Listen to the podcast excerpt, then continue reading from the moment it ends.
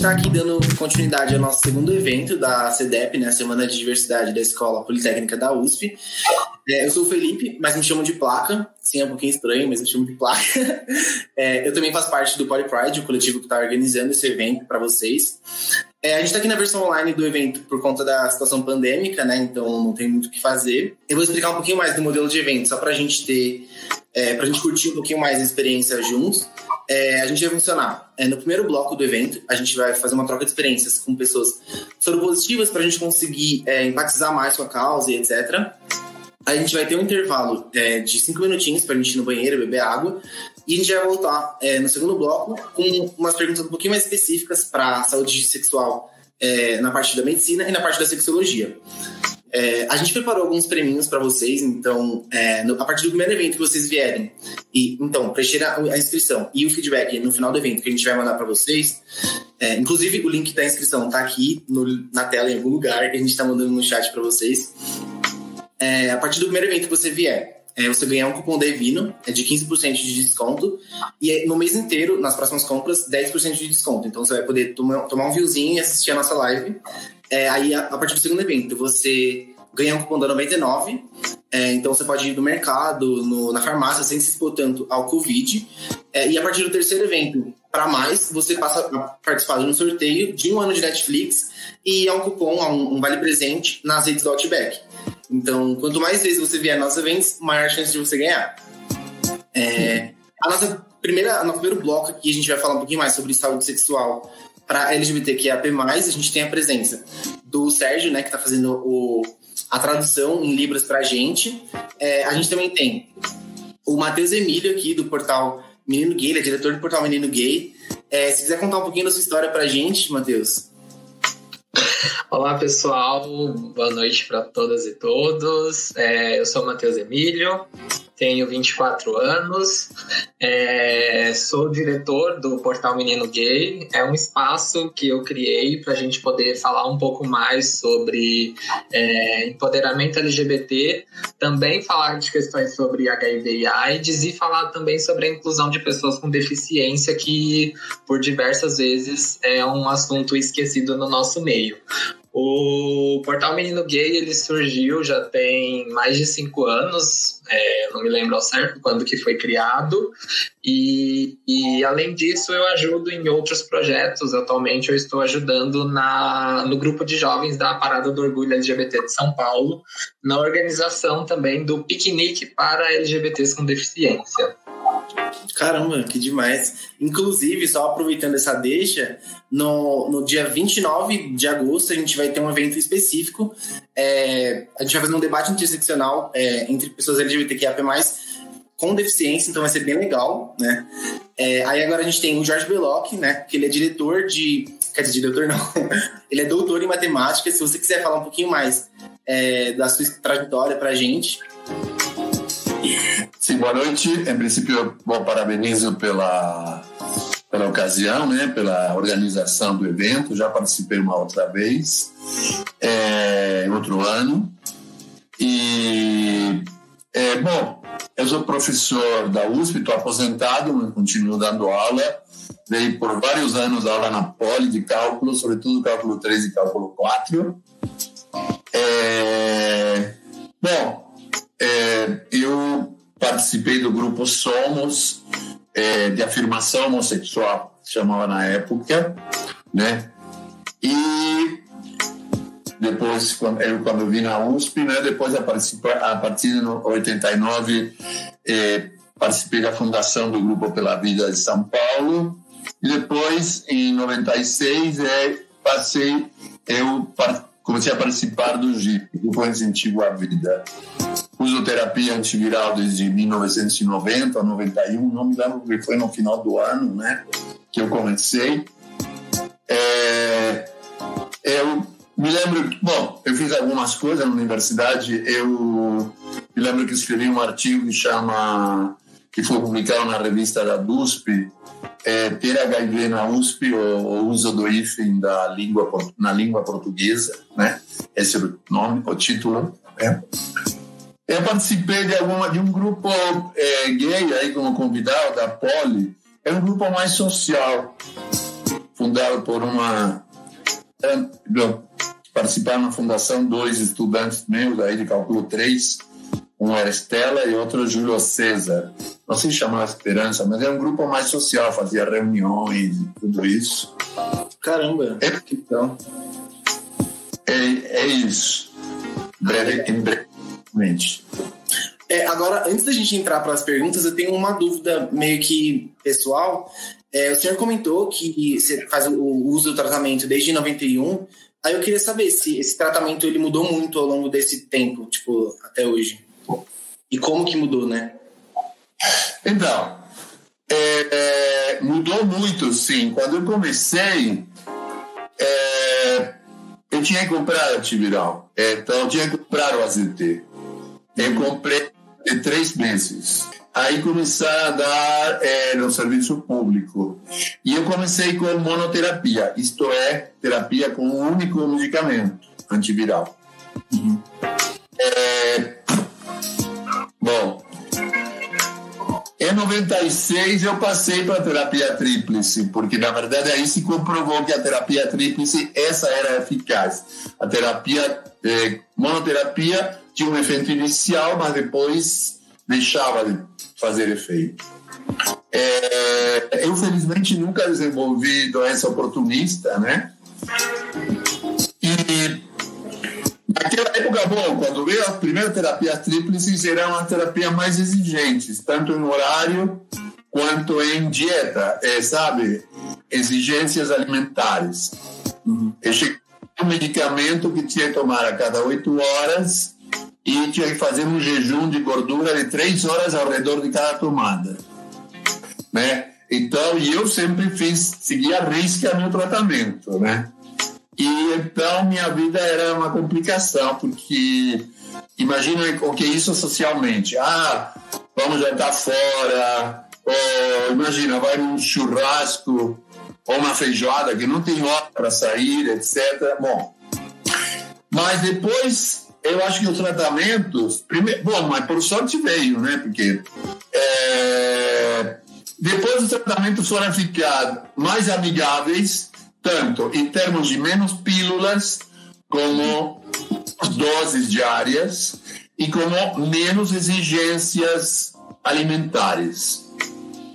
Então, é, agora temos e temos tratamento que são é, os medicamentos são é, produzem menos eventos adversos, pelo menos os de terapia inicial. Alguns medicamentos já foram aposentados até, já foram deixados de lado. Uhum. Então, na atualidade, há medicamentos, por exemplo, uma única pílula uma vez por dia, sem exigência alimentar, ou é, duas tomadas por dia, outra vez sem exigência alimentar, e tratamentos realmente muito mais mansos.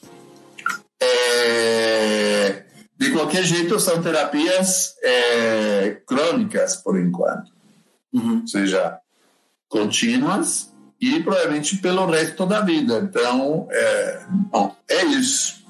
É, e a e terapia também com muito menos pílulas. Tá? Entendi. Não, é, muito obrigado por responder, era uma dúvida que eu tinha. Você quer comentar alguma coisa sobre, Matheus? Não, é, eu só queria colocar que além da, do remédio que foi se é, modificando ao longo dos anos, é importante a gente pensar também sobre o acesso a esse tratamento, que também mudou muito ao longo desses últimos anos. É, eu já conheço o Beloc de, do Grupo Pela Vida, de eventos também no, no GIV, e uma das coisas que eu sempre ouvi bastante quando conversava com o Eduardo, que é um amigo em comum que nós temos, é do início dos primeiros remédios que chegaram ao Brasil, além de centenas de efeitos adversos que eles possuíam, era quase que uma luta para escolher quem que ia tomar, quem que ia começar aquele tratamento, naquele momento quase que uma escolha de quem vai viver de. Importante lembrar que em janeiro de 96, o município de Santos é, é, com a prefeita Thelma de Souza, secretário Davi Capistrano, eles iniciaram já o tratamento para cidadãos de Santos. E em março, em Campina, março de 96. Então, veja, não foi tudo esperando o governo federal, não. Os, os entes federativos tomaram as suas é, Então, eu acho que isso é muito importante. Houve toda uma mobilização, tanto sensibilidade da sociedade, como sensibilidade judicial, sensibilidade da, das autoridades de alguma cidade, do estado, etc., que forneceram, que ajudaram a fornecer. E a Lei 9313 que estabelece que acesso universal a antivirais e tratamentos é, é daquela época, né? E foi aprovada no Senado por unanimidade. Imagina uma coisa aprovada pelo Senado por unanimidade. É, bom, então, difícil. Seria possível dizer, então, que a gente conseguiu esse acesso universal aos medicamentos por uma pressão e por uma articulação do movimento é, LGBT como um todo, é, pressionando esses, esses juízes e essas questões parlamentares? Ou, ou não estou falando coisa certa? Eu só estou tirando uma dúvida, gente. É possível dizer? Mateus, eu falo, Mateus. Pode comentar, pode comentar, Jorge. Não, não é movimento LGBT, era movimento de AIDS. Uhum. O movimento em geral esteve muito distante da questão da AIDS. É, então, é, foi um movimento de AIDS. Mas eu, eu, eu, eu acho que esses movimentos é, é, também foram capazes de suscitar a sensibilidade social, né? Como vocês veem, sensibilidade tanto do legislador, do, é, do, é, do, legisla, é, do judiciário, das autoridades executivas. Então, é, é claro que tinha algumas pessoas que diziam: não, não vou fornecer isso porque não dá para pagar. Esse argumento sempre aparece, sempre aparece. Não basta, não é não, não dá para pagar. É, melhor é, solidificar o que a gente tem. Essas coisas, sabe, que são, bom, toda vez que tem uma coisa nova, fala isso. Então, eu queria, essa é a minha perspectiva, né? Não, justo. Matheus, você quer comentar alguma coisa? Eu quero só comentar o quanto, de fato, apesar de terem muitas pessoas LGBTs e alguns grupos LGBTs também apoiando, ficou muito marcado é, dos relatos históricos que eu já ouvi de pessoas que estavam naquela época e também de livros que eu já li a respeito do assunto, que houve uma tentativa é, muito forte naquela época de se desvincular os dois movimentos por uma questão de estigma, estigmatização da própria população LGBT. Uhum. E isso é uma questão muito debatida, inclusive nos dias de hoje. Se nós formos parar para pensar, é, apesar de ainda hoje a nossa população LGBT ser uma das que mais tem casos de, de HIV e AIDS, se nós observarmos, por exemplo, a Parada do Orgulho LGBT de São Paulo nunca tratou é, de forma direta sobre esse assunto, a parada que é hoje um dos maiores símbolos que nós temos de representação. Isso foi muito debatido no fim do ano passado, quando se estava discutindo o tema agora da parada de 2020 que foi pautado para que o tema da parada fosse a questão do HIV e AIDS, e houve uma resistência muito forte de vários grupos para que não houvesse essa associação de querer relacionar pessoas LGBTs com HIV e AIDS. É, de fato, a gente tem que ter muito muito cuidado para falar sobre esse assunto, mas é necessário falar. É, se tem pessoas LGBTs que vivem com HIV e AIDS, não dá para a gente fingir que isso não existe ou que isso também não é um problema nosso. É um problema de toda a sociedade e que precisa ser debatido não só nos espaços LGBTs, como também nos espaços de convivência de pessoas cisgêneras e de pessoas héteras. Não dá para também querer tirar o nosso da reta e fingir que isso não existe aqui. Mas ainda existe sim essa resistência muito forte entre esses dois movimentos. Por isso que eu acho legal a, o, o que o Belloc traz e concordo com essa fala dele, de todas as pessoas que eu já ouvi sobre esse assunto. É um movimento de HIV e AIDS, apesar de ter muitos grupos LGBTs envolvidos, ele acabou se fortalecendo é, ajudando muito também o movimento LGBT ali, sinergias que rolaram, mas que solidificou aí bem mais forte do que o próprio movimento LGBT. Caramba, legal. É, uma só. A Associação da Parada é, escolheu o tema desse ano, isso foi em janeiro ou em dezembro, não me lembro, que ia ser democracia, direitos humanos, uma coisa.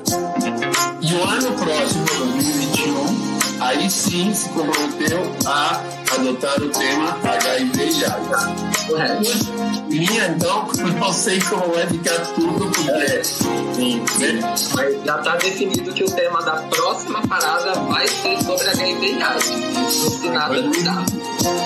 E o desse ano é feito é democracia. Demo... Seremos o pesadelo daqueles que tentam roubar a nossa democracia, algo nesse sentido. Caramba, caramba, legal. Bom, gente, vamos abrir né, a sessão de perguntas. Eu acabei roubando um pouquinho de tempo para tirar umas perguntas pessoais minhas. É, a primeira pergunta ela é bem, bem básica, assim. Qual que é a diferença entre HIV e a AIDS em si? Quem, quer, quem se sente confortável em responder? Quer falar, Melônio? Bom, HIV é infecção pelo vírus de imunodeficiência humana. Ter HIV é ter uma infecção. Uhum. Essa infecção produz necessariamente, imediatamente, sintoma, doença, né? Quando você tem doença, ou seja, com enfraquecimento do sistema imunológico devido à ação do vírus HIV, na ausência de terapia é, antirretroviral, uhum. você pode desenvolver é, doenças oportunistas. O que, que significa oportunista? É que são doenças que as pessoas normalmente não teriam, a menos que tivessem uma deficiência imunológica importante. É, no caso, produzida pelo HIV. Então, ter AIDS é ter, além do vírus HIV, ter alguma dessas, ter sido diagnosticado com alguma dessas doenças, como são a pneumonia por pneumocite, uma tuberculose extrapulmonar, é, toxoplasmose, enfim, tem várias, sarcoma de Kaposi, enfim, são essas chamadas. E então, ter AIDS é ter essa doença, ter manifestação, sintoma. Ah, entendi. Quer comentar alguma coisa, Matheus? Eu vi que você falou. Não, não perfeito, perfeito. Tranquilo. É, aí a, outra, a próxima pergunta é: Existem outros métodos para reduzir as chances de transmissão além da camisinha? Sim, existem outras formas de se reduzir, é o que nós chamamos da possibilidade hoje de prevenção combinada e também da redução de riscos de acordo com a prática sexual de cada um. Uhum. Hoje em dia nós temos outras formas para além da camisinha, como por exemplo a PrEP e a PEP. É, a PrEP, profilaxia pré-exposição, é um medicamento que a pessoa pode fazer o uso contínuo é, para que se evite, caso ela tenha contato com vírus, para que o vírus entre de fato no organismo dela. E a PEP, profilaxia pós-exposição, uma vez que você teve alguma relação de risco, acabou transando sem camisinha, a camisinha estourou, ou qualquer outro tipo de exposição que você tenha tido, dentro de 72 horas você pode buscar aí um posto de saúde e fazer o uso desse remédio por 28 dias seguidos, que vai também servir como uma forma de você se prevenir do, do vírus. Entendi. Então a PrEP você toma, você, né, tomaria antes possivelmente se expor e a PEP você tomaria depois de possivelmente ter se exposto. Isso, a PEP antes e a PEP posterior. Ah, legal. Essa seria a próxima pergunta, inclusive, que o pessoal mandou. Ainda bem que você já, já conseguiu enlaçar as duas. Você quer comentar alguma coisa, Jorge? Não, porque é importante lembrar que até 72 horas para a PEP, a profilaxia pós-exposição, uhum. é a duas horas, como o Matheus falou. Ah, legal. Legal. Aprovado a disposição. Justíssimo. É, aí a próxima pergunta é: é possível contrair o vírus durante o ato sexual, mesmo que não haja ejaculação? Por exemplo, você pode estar tá com. Não, mentira, você está sem a camisinha, mas é o famoso coito interrompido, né? Que a gente fala.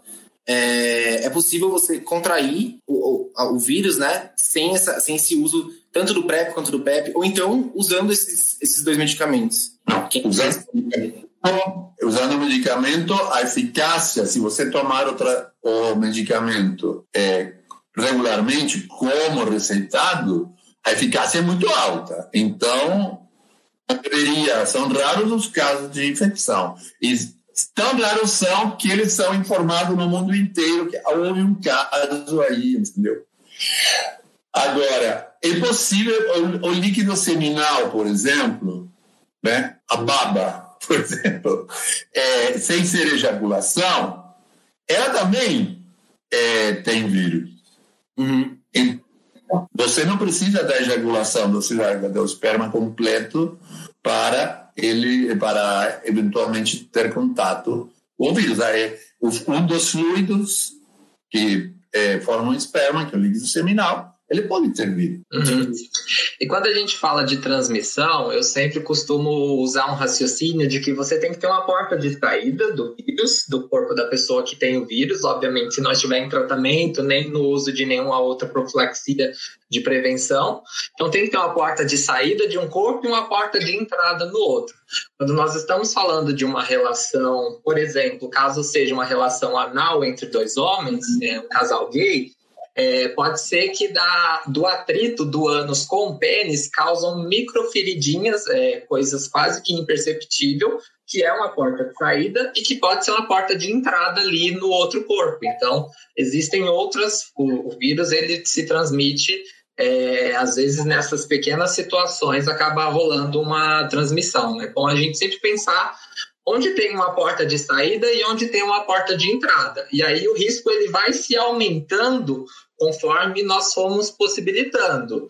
É, tá bom, não gozou, mas pode ter tido essas pequenas feridinhas, pode ter tido isso que o, o Jorge bem comentou do, daquele pré-gozo que as pessoas costumam falar, então já tem um risco. Se a pessoa goza é, dentro, aí o risco ele vai aumentando. Conforme nós vamos é, realizando a prática sexual, os riscos vão se tornando maior ou menor de acordo com o grau de exposição. Entendi, entendi. Ah, acho que respondeu bem nessa pergunta, foi bem completo. Então, se alguém, por exemplo, tem uma, uma prática sexual que, ah, é, não uso camisinha, não consigo, N questões, cada um uhum. conhece a sua vida sexual, não vamos fazer juízo de valor disso é, você precisa avaliar sua prática e diminuir seus riscos. Tem a, as possibilidades, igual nós já falamos, por exemplo, da PrEP, ou então, se isso for da PrEP, caso isso seja contínuo, ou então de fazer uso da PEP, se for eventual. Mas, se, dependendo do caso, é, pede para gozar fora, vai fazendo essas negociações é, a fim de reduzir cada vez mais as chances de, de transmissão. É o que a gente chama de e combinando de fato essa prevenção e fazendo essa redução de riscos ao longo do, da prática. Sem deixar que ela seja gostosa também, gente. Pode gozar, pode transar, tem que aproveitar ao máximo e também se cuidar. Dá para fazer os dois juntos. Sim, sim. Linkando muito com o que você falou agora, é...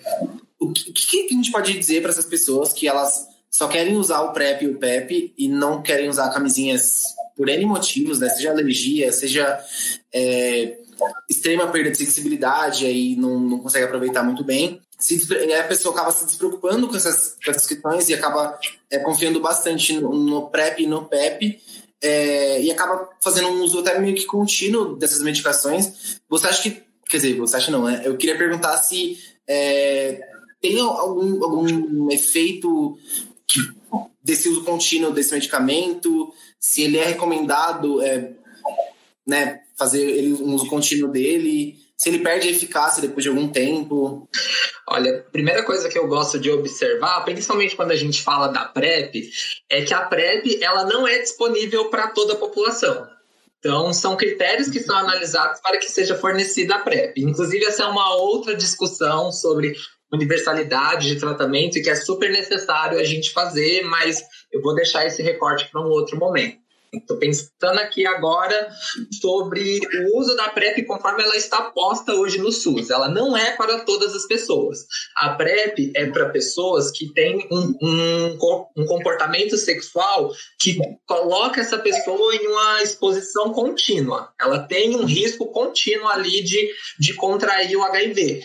Então, a PrEP, ela não é para quem usa camisinha. Se a pessoa está usando PrEP, ela, ela não está usando camisinha. Ela não vai parar de usar camisinha porque ela está usando PrEP. Ela entrou na PrEP porque ela já não usava antes da camisinha. Então, essa falácia de que ah, as pessoas estão usando PrEP para não usar camisinha. As pessoas que estão em PrEP nunca usaram camisinha. Elas já não usavam, antes da PrEP existir, ela já não usava camisinha. Então, só para tirar um pouco essa vinculação da PrEP com o uso ou não uso da, da camisinha.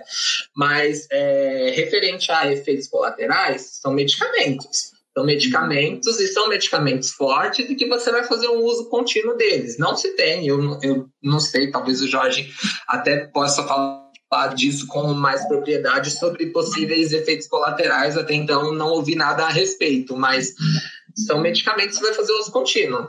Então, é, é, algo de você conhecer ali o, o, o seu corpo também e o seu grau de, de disposição. Importante salientar que a PrEP é uma forma de prevenção ao HIV, não previne de outras infecções sexualmente transmissíveis.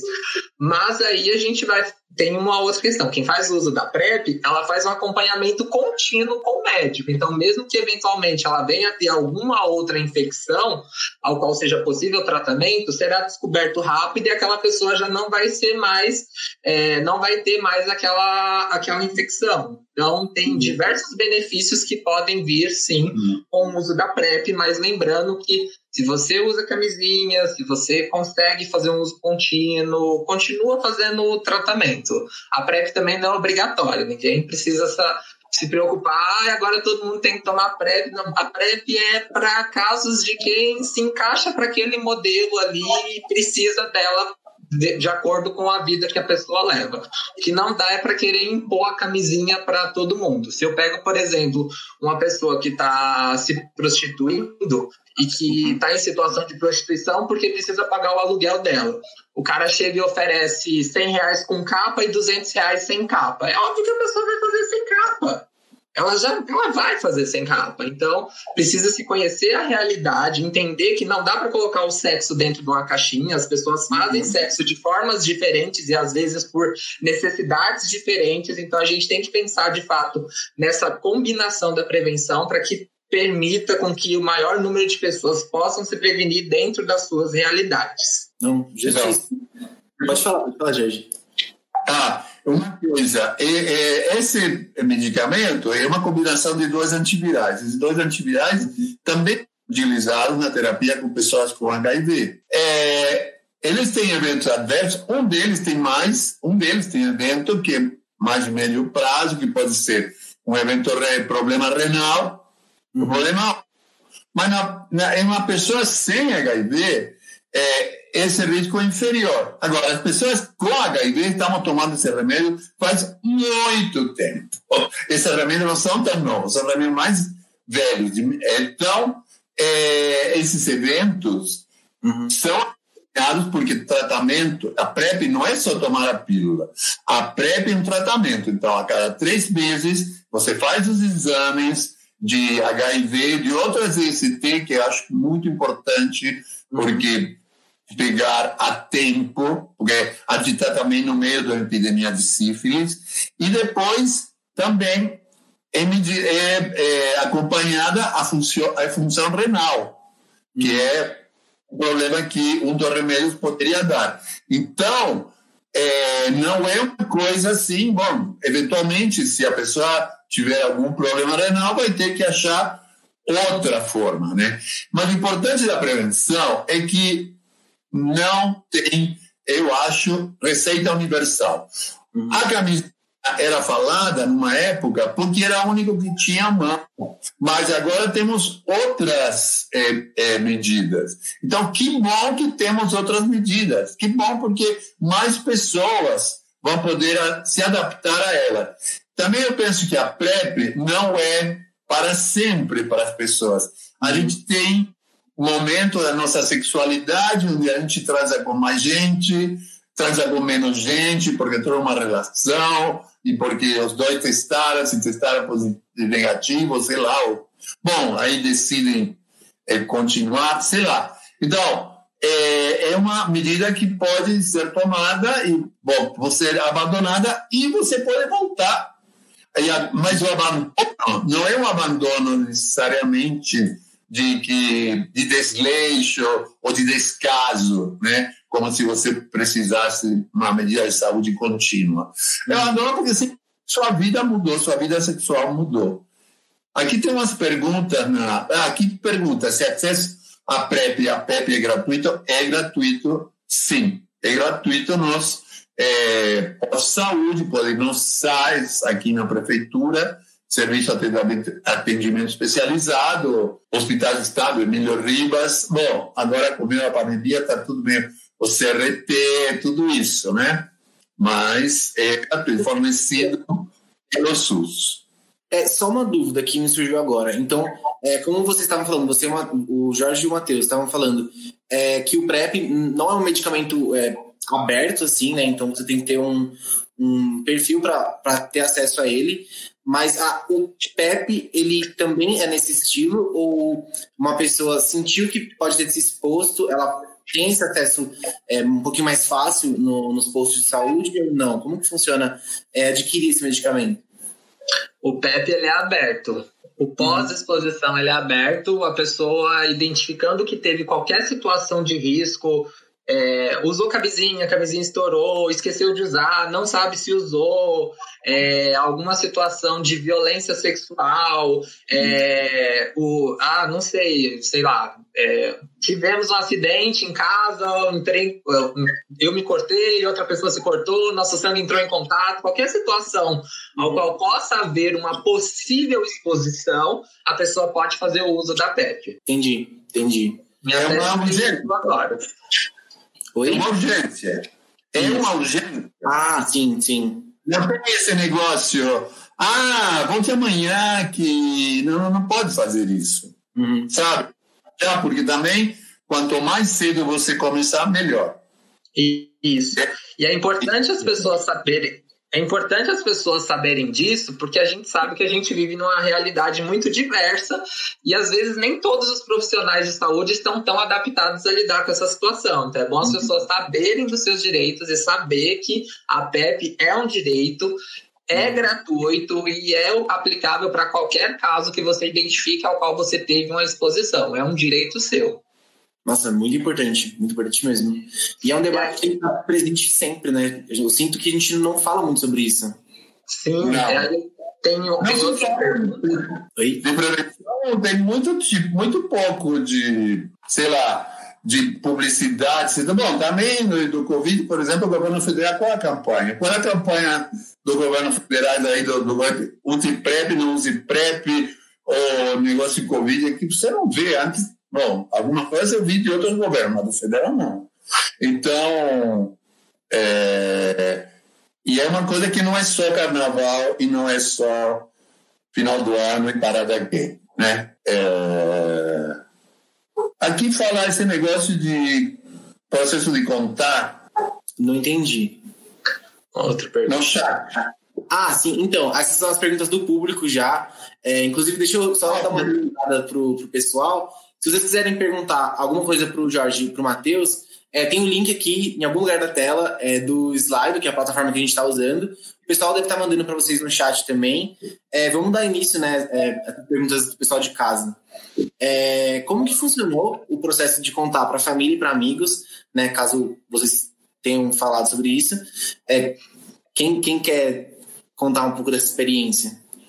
Olha, quando eu descobri que eu tinha HIV, a primeira coisa que eu busquei fazer foi é, conversar com outras pessoas que também vivem com HIV e já vivem há mais tempo, uhum. entender o, como que é viver com HIV. Foi um pouco desse caminho que eu busquei. Eu entender como que é viver com HIV, tirar da minha cabeça todos os mitos que eu tinha até então sobre o assunto, de pensar que eu vou morrer no dia seguinte, todas aquelas coisas que eu já ouvia, é, já tinha ouvido falar sobre esse assunto, para entender de fato a situação, me preparar para depois eu poder começar a falar sobre isso com maior propriedade. Foi um pouco desse caminho que, que eu segui.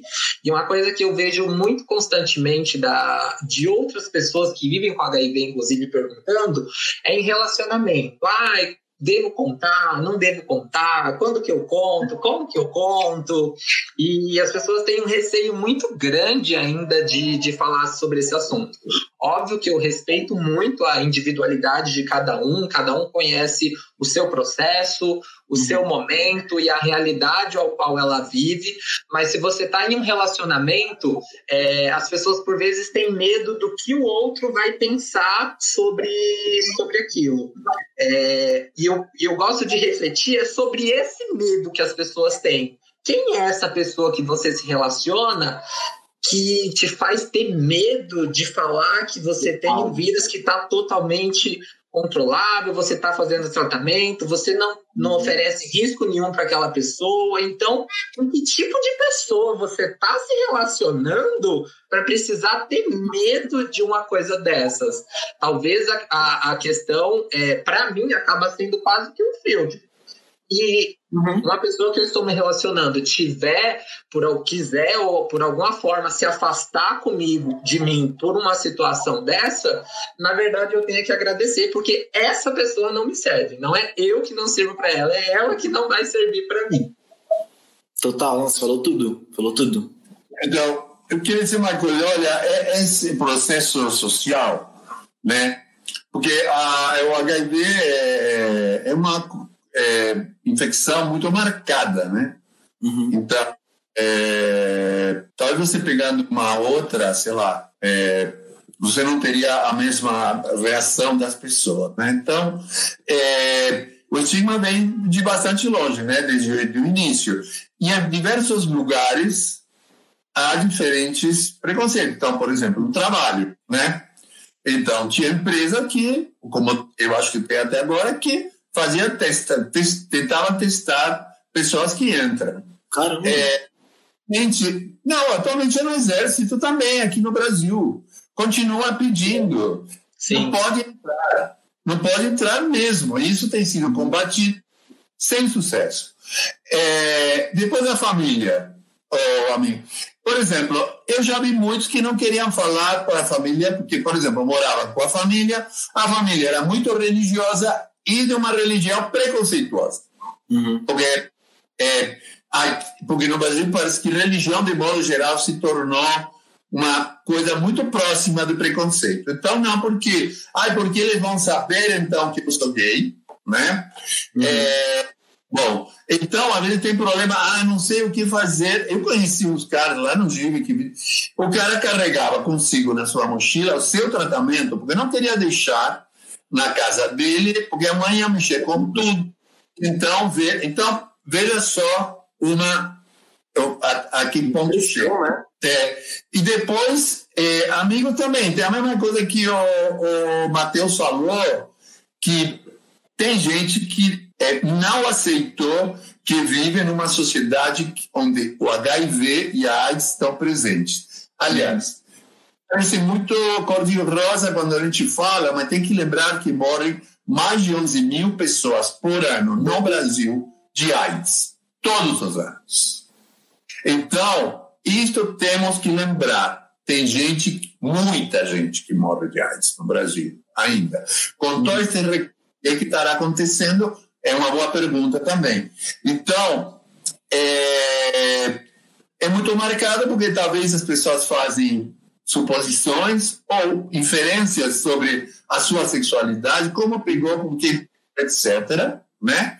Pessoas que elas não aceitam o, a, o HIV perto delas, porque no mundo fantástico dela, no mundo, não existe isso. Então, te joga para fora, te discrimina, né? E a gente sim tem sido discriminado, né? Também entrou meio, obviamente. Então, é, eu acho que isso é uma coisa que cada pessoa vai ter que dosar, conforme a sua realidade. No GIV, a gente recebe, às vezes, pessoas que só vêm porque querem falar com alguém, porque não tem com quem falar com HIV, porque por causa do entorno que elas têm. Então, acontece com outras ONGs. É, pessoas que não podem podem ser visíveis ou não. Meu processo foi paulatino. Não é que eu soube e fui falando, não. uhum. era. Bom, como eu me. Eu não sei quando me, me, me infectei, mas acho que foi em 89 eu tive um teste positivo. Então, isso era possível, eu já sabia que era possível ter HIV, porque eu tinha transado antes que viesse tudo com pessoas que depois vieram a morrer de AIDS. Uhum. Então já sabia possível para mim. Só que eu tinha decidido não me testar. Para que, que ia me testar se não tinha tratamento na época? Então, ia fazer o quê? Bom, eu estava começando a usar camisinha. Aí é, veio é, o diagnóstico, porque eu fui fazer uma cirurgia e sem me perguntar, me testaram. Se me testaram sem o meu consentimento. Uhum. E aí, então, quando me deram alta da cirurgia, me falaram, ah, tem mais uma coisa. Né? É, o médico estava mais nervoso do que eu, porque eu sabia que era possível. Eu sabia que era possível. Passou naquela hora não era o HIV, era a convalescência da cirurgia. então, é, bom, então é, é muito é, das circunstâncias que cada um a, atravessa. Agora, eu penso que eu não tenho certeza que agora seja muito diferente.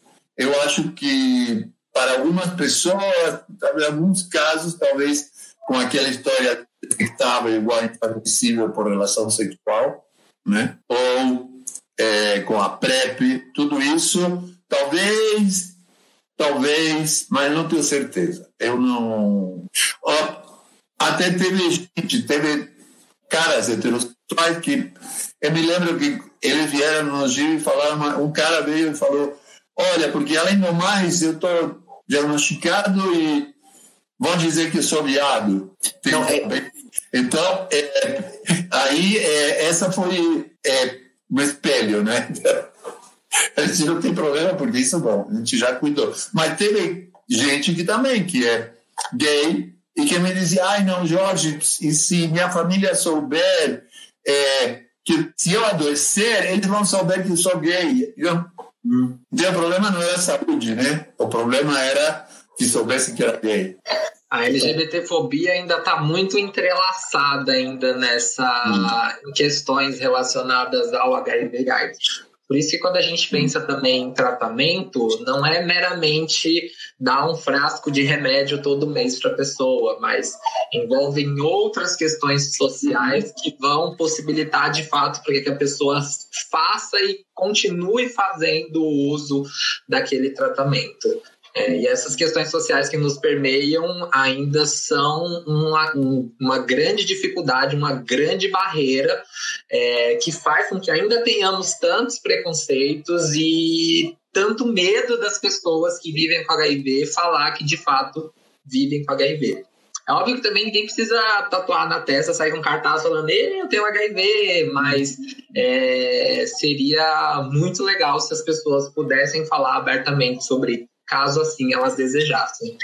Não, total. E até esse estigma que vocês falaram, que as pessoas atrelam é, pessoas LGBTQIA+, com o movimento HIV, é, com o movimento de pessoas soropositiva, é, eu vou linkar é, esse estigma com uma outra pergunta do, do público que eles pediram para vocês explicarem é, um pouco mais de, dessa nova lei, né, que permitiu que pessoas, é, mais homens gays, bis e mulheres trans, doarem sangue e acredito que tem muita relação esses dois assuntos, né? Então eu queria que vocês comentassem um pouco. É, é importante a gente entender que, assim como tudo que a gente discute basicamente hoje do movimento dos direitos das pessoas LGBT no Brasil, não são leis.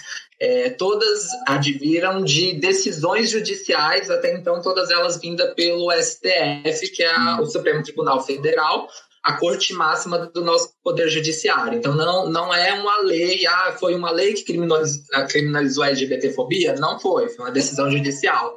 Foi uma lei que permitiu o casamento? Não foi, não é, não há lei sobre esses assuntos. São decisões judiciais, é, são processos que as pessoas entram questionando uma determinada, uma determinada norma e conseguem uma decisão favorável sobre aquele assunto e aquela decisão, uma vez vinda do STF, pode ter um poder vinculante, que é um poder que é aplicado para todas as pessoas, para todo o, o país. E aí, recentemente, nós tivemos essa decisão do Supremo Tribunal Federal permitindo a doação de sangue por parte de pessoas LGBTs. Uma coisa que antigamente era proibido e alta, totalmente discriminatória, porque as pessoas queriam vincular a doação ou a não doação de acordo com a identidade ou com a orientação sexual. Então, por exemplo, um homem gay que talvez estivesse casado em um relacionamento fechado, monogâmico, há mais de 30 anos transando, há mais de 10 anos transando com uma única pessoa, ele não poderia doar sangue, mesmo ele tendo um relacionamento fixo com uma única pessoa há mais de 10 anos. Agora, se viesse um hétero que tivesse talvez 10 parceiras ao longo do ano, ele poderia doar sangue. Então, é uma coisa meramente discriminatória, a qual as pessoas olhavam mais a orientação e a identidade do que a própria próprio risco que a pessoa tem de transmissão ou não. E lógico, todos esses sangues eles são tratados, eles são verificados se tem alguma coisa ou não. Então, tem N questões que só reforçam o quanto era discriminatório essa proibição de pessoas LGBTs. Acho que o Jorge quer é, é, é, realmente a, a, a, a negócio da Anvisa era assim, que para o hétero que fosse monogâmico nos últimos 12 meses, ele podia doar. Só que o gay que fosse monogâmico nos últimos 12 meses não podia doar. É, agora, tem países no que não fazem referência ao gênero da pessoa, do doador, como Espanha, Argentina, Itália, tem, eles só querem saber das suas últimas relações sexuais como foram, para qualquer um. E tem outra coisa, eu acho que junto com o direito da pessoa doar, está o direito da pessoa que vai receber o sangue, que esse sangue seja da melhor qualidade existente. Temos métodos atualmente que são muito melhores para detecção para detecção no sangue do que eram antes. Então, pegam infecções muito recentes. Então, não há porquê, na atualidade, com os métodos que dispomos, e métodos que são usados aqui no Brasil, para separar essas populações que sim têm taxas de prevalência do HIV diferentes, mas não é por isso que elas não podem, precisar, não podem, não podem doar sangue. É, se ela, é, o que se, é, acho que estava batalhando era que tivesse a mesma, o mesmo critério para as duas populações, né?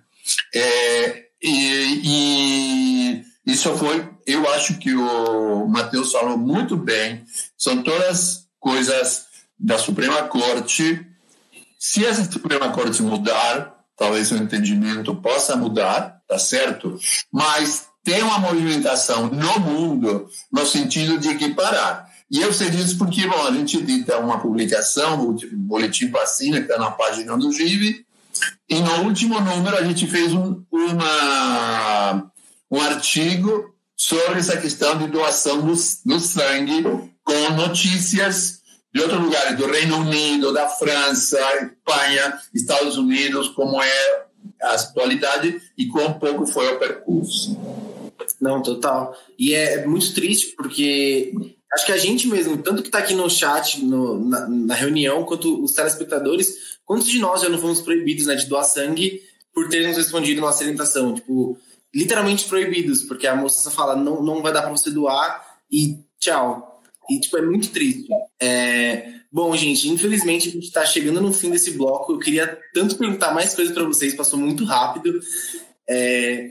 Eu queria lembrar dos nossos prêmios, né? Então não saiam do, da live, a gente ainda vai ter um segundo bloco e a gente vai mandar o feedback para vocês preencherem ao final do evento e preenchendo a inscrição e o feedback vocês concorrem a um ano de Netflix e a um vale presente para gastar nas redes do Outback e vindo no primeiro evento você ganha um cupom da Evino e no segundo um cupom da 99. É, eu queria agradecer muito a presença de vocês, Jorge e Matheus, foi incrível. É, eu queria muito fazer um segundo evento com vocês, porque foi incrível essa conversa com vocês. É, queria também agradecer muito ao Sérgio, né, que traduziu tudo aqui em Libras pra gente. Queria saber se tinha algum, alguma palavrinha final Quem quer. Quero só agradecer vocês. Também acho que é o segundo, segundo ano que eu estou participando do evento. Já estive presente outro ano falando um pouco da questão de pessoas com deficiência LGBT. Obrigado pelo convite. Obrigado a todos e todas que estão assistindo. E vamos falar mais sobre esse assunto de HIV e AIDS para quebrarmos esses tabus que ainda existem. Total. Tá. Então, eu queria muito agradecer o convite e a gente está à disposição, né, para participar em outro momento também. E, bom, parabéns pela organização. Obrigado, gente. Bom, a gente está finalizando agora esse bloco. Eu vou deixar aqui uma vinhetinha, né? A produção vai, vai botar uma vinhetinha para vocês para explicar um pouquinho mais do, do, segundo bloco e a gente volta daqui cinco minutinhos. Tchau, gente. Obrigado aí por terem ficado com a gente.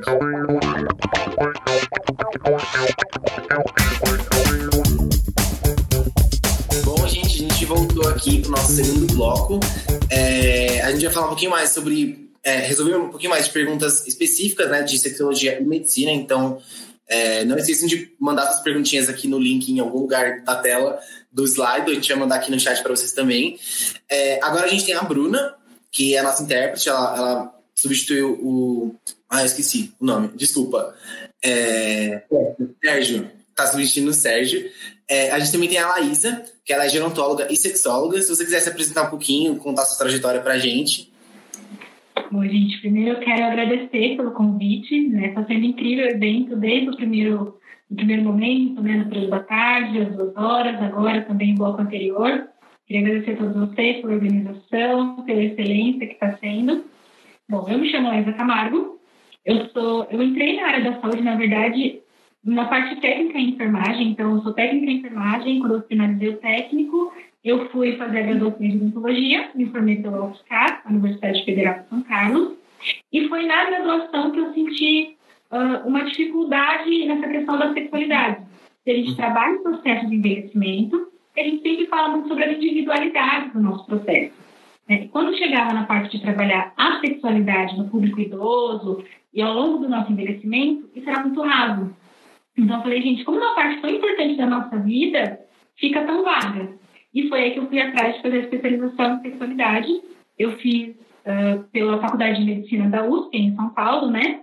E quando eu cheguei na especialização, para minha surpresa, eu me deparei com um mundo que eu não conhecia. Né? Então, a gente está muito habituado a ouvir falar né, sobre a questão das pessoas que são gays, lésbicas e heterossexuais, mas a gente não ouvia tanto né, o leque das orientações. Então, foi na especialização, com 22 anos, que eu fui apresentada a transexualidade. Eu falei, gente, como pode eu estar há tantos anos na área da saúde e nunca ter tido uh, essa informação?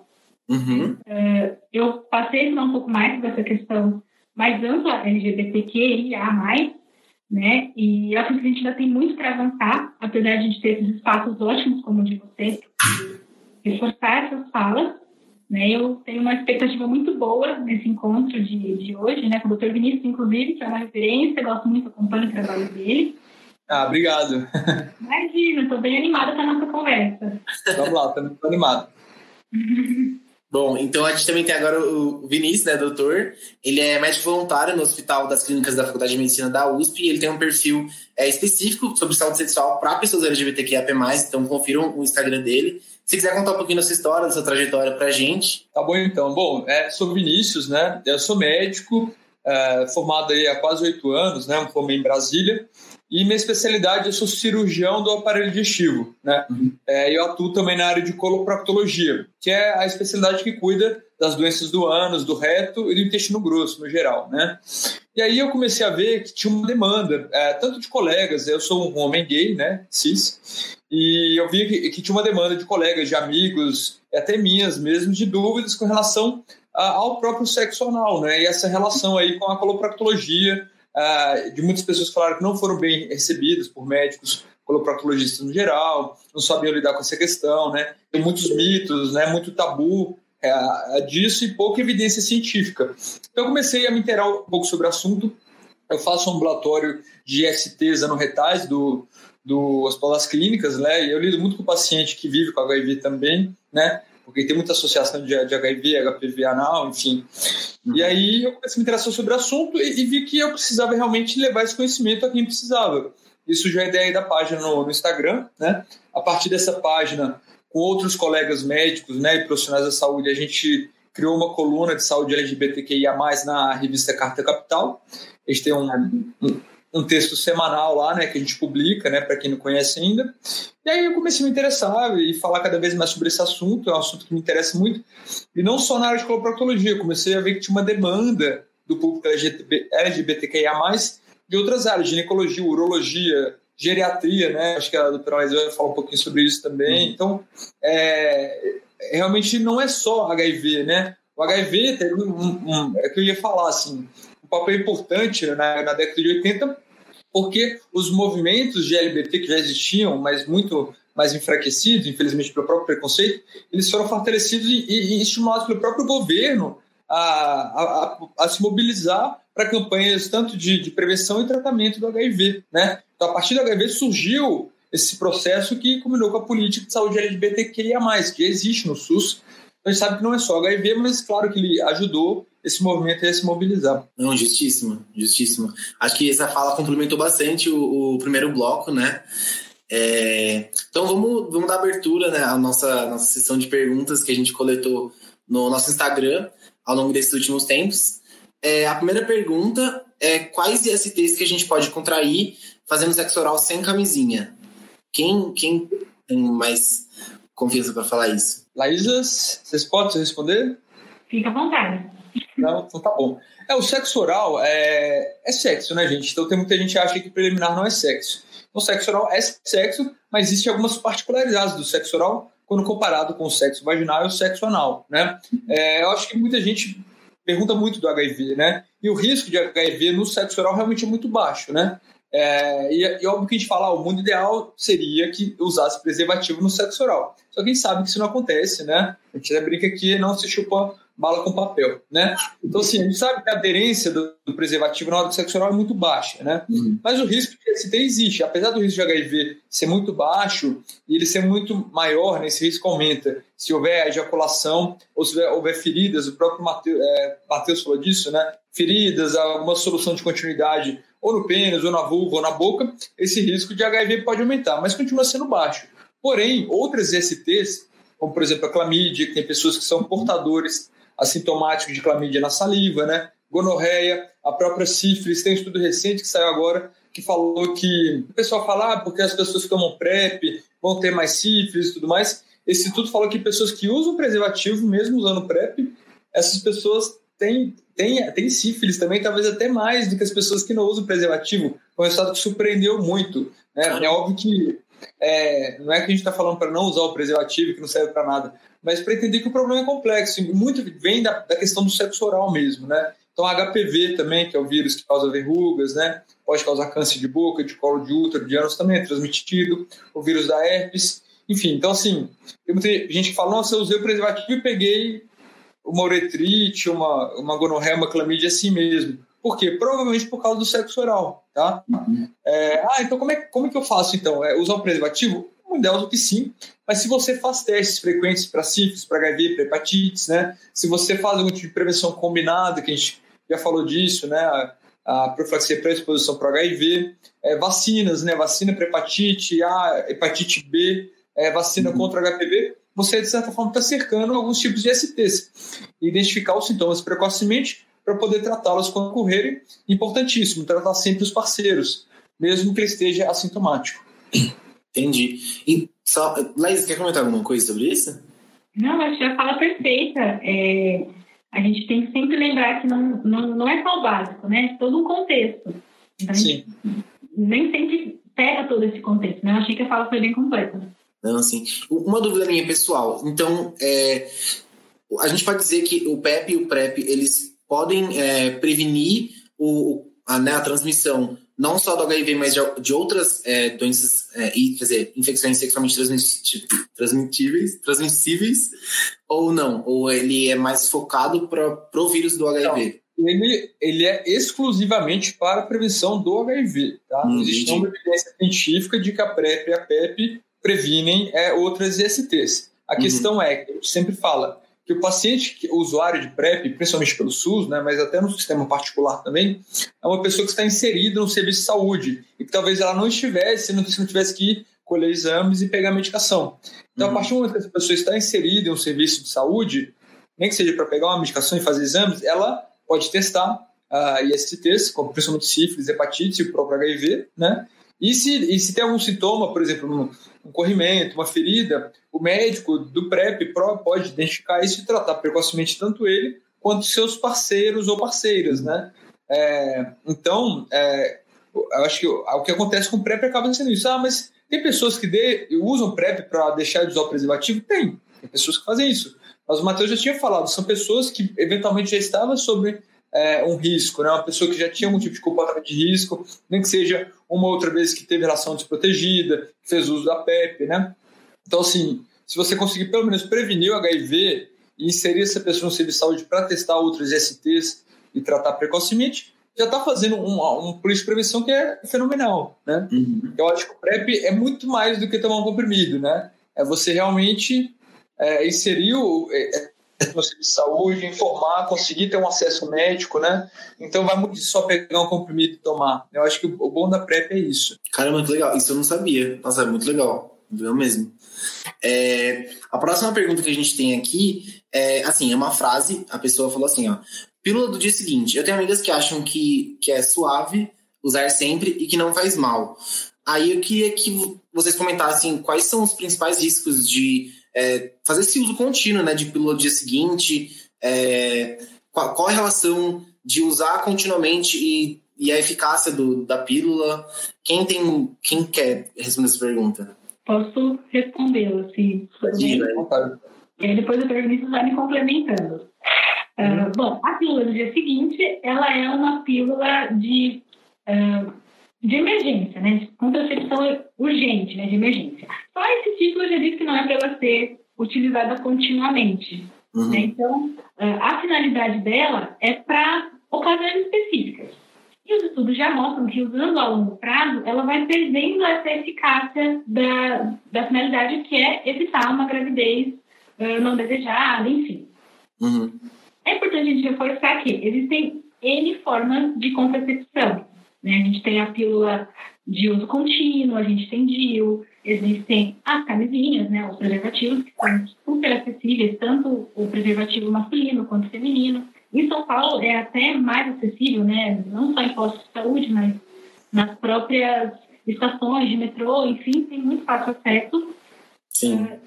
E a finalidade da, da, da pílula do dia seguinte ela, ela causa uma alteração na mucosa do, do útero para que, caso o, o óvulo ele venha a ser fecundado, ele não consiga ter a aderência ao, ao colo do útero para não ter essa gravidez, essa gestação. Uhum. A longo prazo, essa mulher ela pode ter várias complicações em questão vascular, por exemplo, porque a gente, né, existem as indicações das, das possíveis, dos possíveis efeitos colaterais, seria o enjoo, vômito, que são comuns de acontecer, uh, náusea abdominal, dor nos seios, né? E com esse uso mais contínuo, ela tem também uma possibilidade de desenvolver alguma coisa mais grave na parte vascular, como eu comentei, como por exemplo uma trombose. Porque uh, a pílula ela vai aumentar a densidade do sangue, digamos assim, ela vai deixar uhum. esse sangue uh, mais coagulável. Então, se ele tem uma possibilidade maior de coagulação, essa mulher vai ter uma possibilidade maior de ter algum tipo de, de problema vascular. Então, ela pode vir a desenvolver uma trombose, ter algum tipo de embolia, como embolia pulmonar e tudo mais. E aí, uma coisa que deveria ser utilizada especificamente para uma urgência, né, tendo sido usada desreguladamente, vai fazer um problema muito maior de saúde. Sem contar que, como ela é, vai perdendo né, a, a eficácia quando repetidas vezes, ela não vai ter a função principal que é evitar uma gravidez. Uhum. É. Vai estar colocando uma bomba de hormônio no seu corpo sem necessidade disso estar acontecendo de fato. Posso complementar a fala que foi perfeita? Só para falar uma, uma, parte mais técnica, né? É, os anticoncepcionais, normalmente, o que eles fazem? Eles são, é, simulam hormônios. Os hormônios que normalmente, os hormônios femininos, progestágenas, progesteronas, os estrógenos, né? E o que, que a pílula anticoncepcional que você toma é, frequentemente ela faz? Ela simula uma gestação. Por quê? Porque a mulher que está gestante, ela não engravida. O organismo ele sabe que ela está gestando uhum. e aí ela não vai ovular, por exemplo, né? E não uhum. vai é, porque precisa ter esse nível constante do, dos hormônios, certo? O que, que a pílula seguinte é? Ela é uma, é uma carga elevadíssima de hormônios, né? Que realmente faz com que quando você toma pílula e aí essa taxa de hormônio cai de repente, o, o epitélio do útero que estava preparado para gestar, ele vai descamar. Ele vai, tipo, vai, vai, realmente descamar e vai impedir a anidação, que é que o embrião é, se acople ali no, no, útero e a gestação ocorra, tá? Então a carga hormonal de uma pílula de seguinte é inúmeras vezes maior do que a pílula que você toma todos os dias. A própria pílula já tem um risco, de certa forma, para trombose, igual a doutora Laísa falou, né, para trombose e alguns tumores no fígado, por exemplo. Se você toma essa pílula com a carga hormonal ainda maior, você vai aumentar ainda mais esse risco, tanto de trombose quanto de tumores hepáticos e todos os outros efeitos colaterais. Então, realmente é uma pílula de emergência, é uma um método contraceptivo de emergência em caso de uma exposição desprotegida, um estupro, né? Mas se você quer usar continuamente, você usa a pílula anticoncepcional normal, tem muito menos efeitos colaterais. justíssimo. Muito obrigado, gente, pela resposta. Acho que foi muito completa. É, aí vamos pular para a próxima. É, quais as ISTs que a gente pode contrair é, pelo sexo entre mulheres, entre mulheres cis, né? E como como fazer essa proteção? Como, como se proteger dessa transmissão desses possíveis, dessas possíveis ISTs? Quem, quem quer responder essa? Posso começar? Não? Bom, eu acho que o Dr. Vinícius já falou muito completamente sobre as ISTs, né, anteriormente. E as mulheres, elas, que têm relação com outras mulheres, elas podem eh, ser contaminadas por qualquer IST, né? Porque a IST é tocada justamente pelo contato do, do vírus, do fungo, enfim, uh, com a mucosa. Né? Então, havendo esse contato, seja por sexo oral, seja por sexo direto de vulva com vulva, né, ela pode pegar qualquer tipo de ST, seja HIV, seja sífilis, gonorreia, HPV, enfim. Infelizmente, nós não temos uma barreira de proteção 100% eficiente hoje em dia, por vários fatores, né? Primeiro porque a gente ainda tem uma visão da relação sexual muito heteronormativa, né? Então o mercado ainda não se preparou para a questão de mulheres que têm relação com outras mulheres única e exclusivamente por prazer, porque elas gostam, porque é a orientação delas. E a gente tem as camisinhas masculinas e femininas que não se adequariam é, efetivamente a essa, a essa relação de mulheres. Uhum e a gente acaba tendo né, uso da criatividade, muitas vezes, para suprir essa, essa falta de uma barreira disponibilizada pela, pelo sistema como um todo. Então, o que algumas mulheres fazem? Né? Elas podem vir usar a, a camisinha, o preservativo, de uma forma diferente. Então, você pega uma camisinha masculina ou feminina, dá para cortar as duas pontas, cortá-la no meio, né, para formar como se fosse uma folhinha, para a partir daí fazer um tipo de proteção para tanto o sexo oral, que a gente sabe que é muito incomum que o sexo oral tenha essa proteção, mais é importante cortar como uma barreira, né? Ou até mesmo para a relação vulva com vulva, enfim, para evitar essa questão de troca de, de secreção, né? Além disso, a questão do acompanhamento ginecológico está sendo sempre feito de acordo com o período necessário, né? Manter os, os exames em dia, se está tudo em ordem. Além disso, evitar a questão de troca de, de algum tipo de, de toy que use, enfim, produtos sex shop, vibrador, de uma com a outra. Então, o ideal é que cada uma tenha o seu vibrador, caso ela possa de usar, e que o, o vibrador também tenha a camisinha para ter uma proteção maior. Evitar ao máximo uh, essa questão do contato sem proteção nenhuma no período menstrual, por conta do elevado nível de bactérias, do sangue em contato com ar, enfim. Uh, provavelmente essas mulheres elas não têm um ciclo muito parecido, né, que a gente acaba se a gente acaba entrando num ciclo próximo quando a gente fica muito tempo com outras mulheres. Então é importante se atentar a isso também, uh, além do fato de a gente continuar uh, procurando maneiras, né? Digo nós profissionais da área da saúde, pessoal que trabalha no mercado de, de contracepção, de, de cuidados preventivos, na verdade, né? Para poder suprir essa necessidade, esse nicho. Porque a, a nossa visão ainda limitada, heteronormativa de, de relação, acaba deixando bem vaga, né, essas possibilidades aí. Total, total. Vinícius, quer, quer completar algo? Gostaria Sim, de comentar? não, perfeita fala, né? É o que acontece, né? Lembra que eu falei da questão do movimento LGBT, no, nas políticas de saúde LGBT? Uhum. Então, a saúde da mulher lésbica e bissexual foi por muito tempo invisibilizada, né? Por que disso? Porque não era considerado grupo de risco, né? Não era considerado grupo de risco para HIV e STs. Então, as políticas de prevenção para essa população não, é, realmente não existiam. E, e aí o que acontecia? É, tem um, uma aderência menor né, da, da mulher lésbica e bissexual a ir ao ginecologista por medo do preconceito, e muitos profissionais, ginecologistas inclusive, que deixam de fazer os exames preventivos com o Papa Nicolau para o HPV no colo do útero, para prevenção de câncer de colo de útero, realiza porque a mulher lésbica é, não é penetrada por um pênis, mas ela é penetrada por outras coisas, por dedo, acessórios, né? Então, assim, é, igual a Laísa falou brilhantemente, os métodos de barreira são todos improvisados. Então, é pegar um preservativo peniano ou externo e abrir, um preservativo é, vaginal e abrir. Existe uma coisa chamada dental dam, que é um, uma película que os dentistas usam, que às vezes elas colocam ali na, na região da vulva, que mantém, de certa forma, alguma sensibilidade, né? Existem algumas calcinhas de látex que são colocadas ali que deixam ter alguma sensibilidade também, mas ainda são métodos que têm pouca aderência, né? E que realmente são, de certa forma, considerados improvisados, assim. Então, ainda precisa evoluir mais a prevenção de STs e as políticas de prevenção, né, no geral, entre as mulheres lésbicas e bissexuais. Nossa. É, desculpa, desculpa te interromper, mas até mesmo a questão da conscientização das próprios profissionais, né, da ginecologia. Em, em reforçar a importância dos exames, em reforçar a importância de mesmo não sendo uma barreira... E os médicos de família e comunidade também, né? Sim. É, desculpa. É, não, que é, é, ginecologistas e médicos de família e comunidade que façam essa parte preventiva de colo de útero, é, pelo SUS é feito na unidade básica, que é feito pelo médico de família. Então, realmente precisa capacitar e entender que, que elas não são diferentes de outras mulheres, elas também fazem sexo e têm um risco de HPV praticamente igual. Tá? Exatamente. Ah, legal. É, a próxima pergunta que a gente tem é sobre a higienização íntima anal, né, conhecida como chuca. É, quais são os principais riscos dessa prática?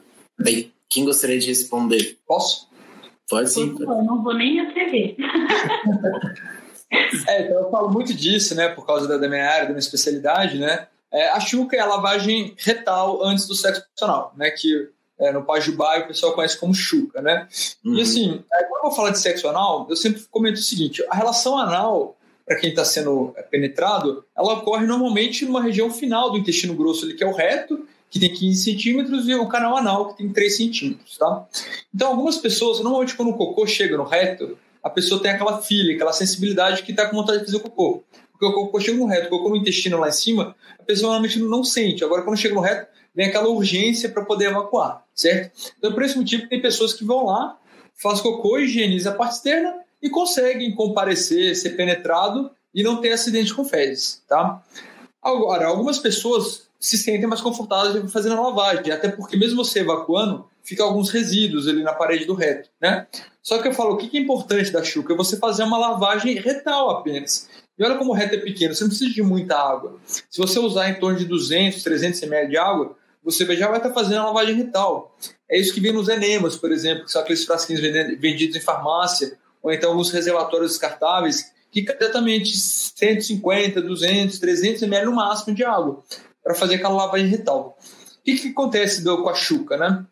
Tem alguns estudos que mostraram que a lavagem retal, quem pratica, independente do número de parceiros e o uso do preservativo, está mais associado com alguns tipos de ST. Por quê? Porque a lavagem pode ocorrer pequenas lesões, pequenas fissuras, e isso pode ser uma porta de entrada para STs. Então, eu não estou condenando a chuca, mas o que, que eu falo? Tente fazer o mínimo possível para você ficar confortável fazer sexo. Então, não precisa exagerar, usar muita água, fazer muitas lavagens, entendeu? Até porque isso, o tiro pode sair pela culatra. Se você exagerar na quantidade de água, você pode pegar as fezes que estavam quietinhas no intestino e elas acabarem aparecendo ali com aquela água suja na hora da relação. Se você fizer uma lavagem retal junto com uma alimentação balanceada, né, para regularizar o seu hábito intestinal, você vai estar fazendo muito mais do que fazer aquelas lavagens homéricas ou medidas extremas, com jejum, dieta líquida e tudo mais, tá? Outros efeitos da chuca, né? Pode ser que ela pode ressecar a mucosa do intestino, porque acaba é, modificando o muco que, que, que reveste a parede intestinal, e pode é, modificar a flora intestinal, que são as bactérias boas no intestino também. Então, o que eu falo da chuca? Não tem problema fazer, tá? De preferência, uh, usar duchas higienizadas, porque duchas compartilhadas podem transmitir STs, ou usar reservatórios descartáveis, que é fora de casa, ou usar enemas de farmácia, tá? E fazer o mínimo necessário para você ficar confortável. Nossa, justíssimo. É, só complementando, eu estava vendo um programa esses dias é, nos Estados Unidos, uma competição de drag queen, é, e uma delas comentava que ela colocava gotas de Listerine para fazer essa, essa lavagem. E, tipo, eu acho que a gente tem muito que falar sobre esse assunto, porque ele é muito tabu. E como você falou, você pode usar, pode fazer esse tipo de lavagem, mas é, não, ela tem muitos pontos mais negativos do que positivos, né? É, eu acho que assim, o, a, chuca feita com moderação, com pouca água, no geral, não vai trazer grandes efeitos. Só que se você ficar dependente da chuca para toda vez que for evacuar, pra, isso pode ser ruim, entendeu? E, e normalmente a, a, lavagem basta água. Qual é o objetivo da lavagem? Lubrificar o cocô que está paradinho ali para ajudar ele a descer, certo?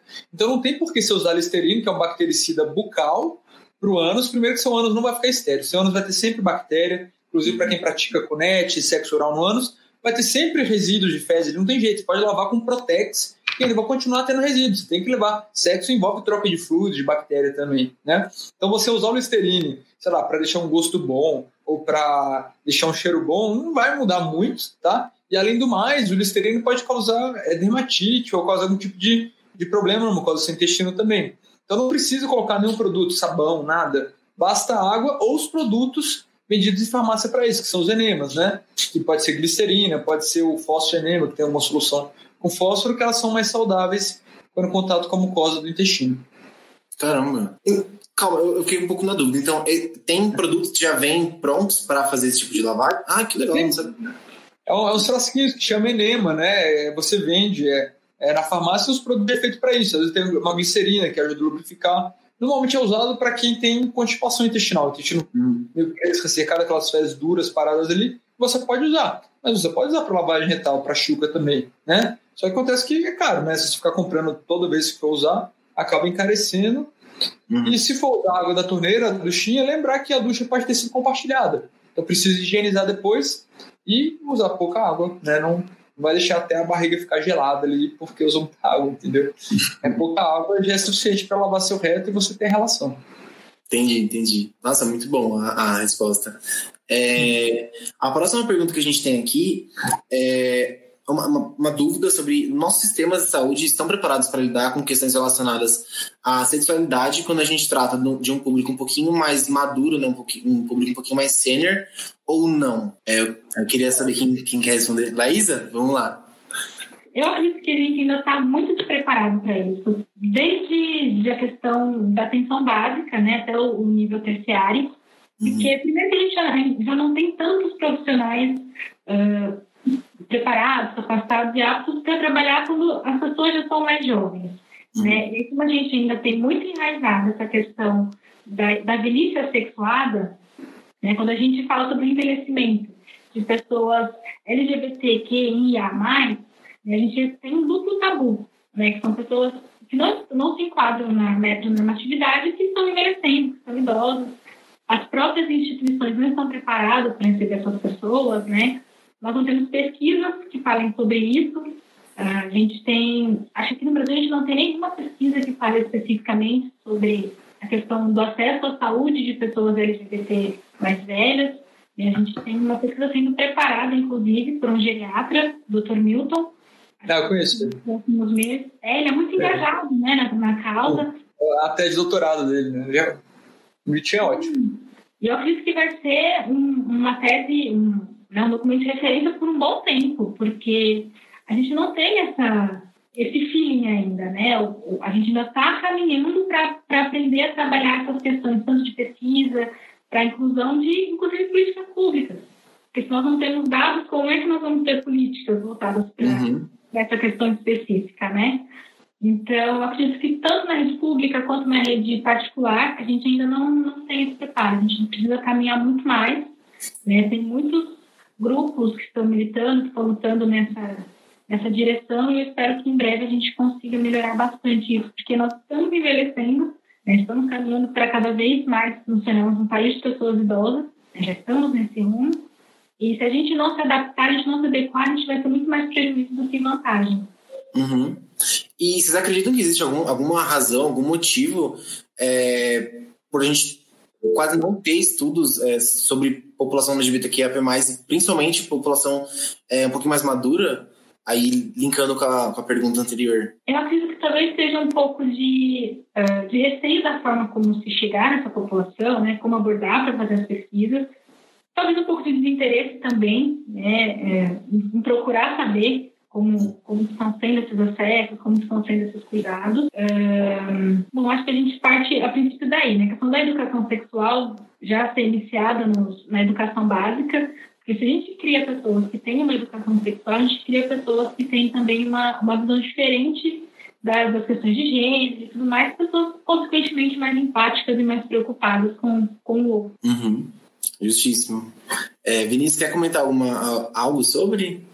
Ou a gente pode... Não, eu concordo, né? Eu acho que é, realmente tem uma escassez de pesquisa né, na área de saúde LGBT. Eu acho que vem muito mesmo do, do, do, da falta de interesse, do machismo, né? Daquela sempre, ah, mas a saúde é igual para todos, né? O, é, eu não concordo, existem algumas demandas específicas de cada grupo, de cada letra, né? Isso deve ser levado em consideração.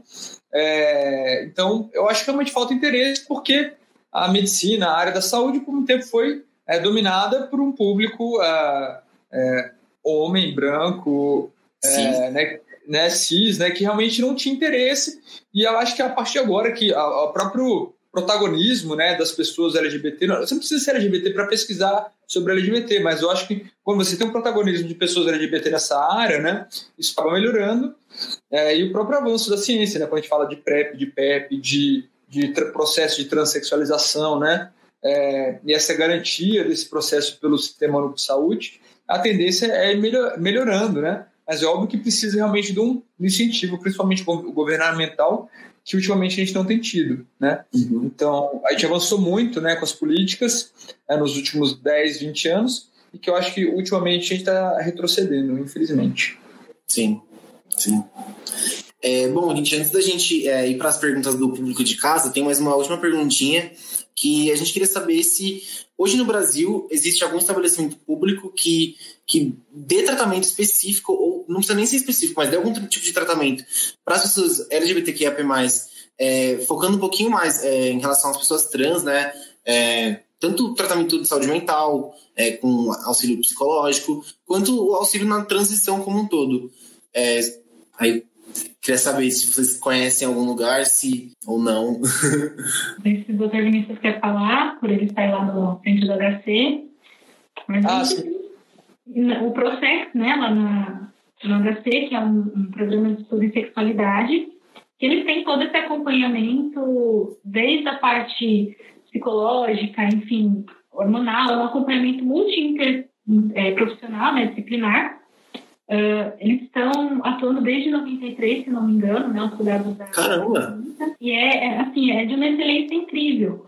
Né? O primeiro contato, eles solicitam que seja feito por telefone, então a pessoa interessada em conhecer os serviços que não são só voltados para o público trans, mas é um serviço muito bem estruturado para a população trans, começar a, a entender melhor esse processo da transição, eles têm um telefone para contato, então essa pessoa entra em contato com o telefone, agenda um primeiro atendimento para uma triagem e lá ele vai ter todo, ele ou ela vai ter todo esse acompanhamento, né? Desde a, do, do atendimento básico, que é a avaliação dos profissionais, até um atendimento mais específico, que seja questão hormonal, e também pré, pós e cirúrgico prazo, claro.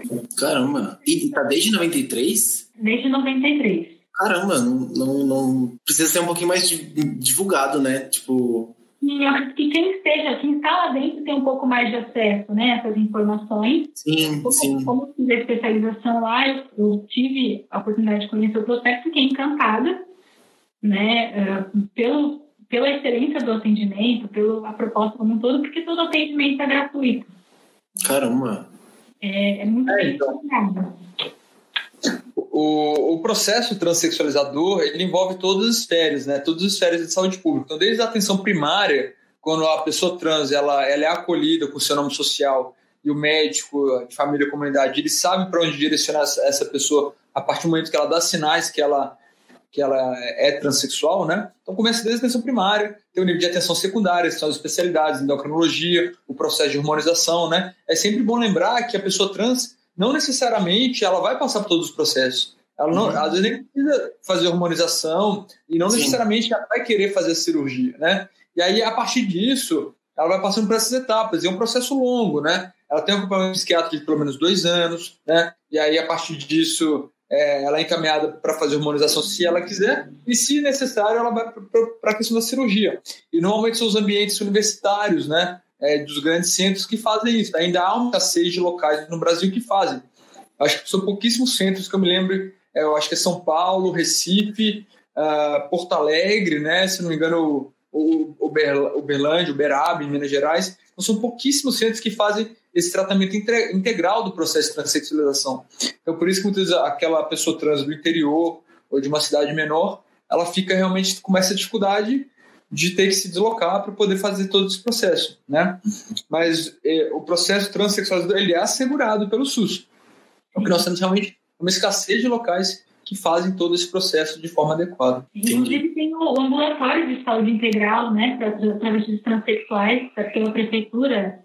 Eu não Sim. sei como é que está funcionando o atendimento agora por conta da pandemia, mas a gente também está tendo a opção aí em São Paulo também. Assim, como são Sim. poucos os locais e, enfim, é um processo longo, né, vale a pena talvez as pessoas que querem ter acesso a essa informação entrar em contato com os dois locais da cidade especificamente, né, para para saber qual se adequa mais, como, como proceder dali em diante. Nossa, que legal. Legal.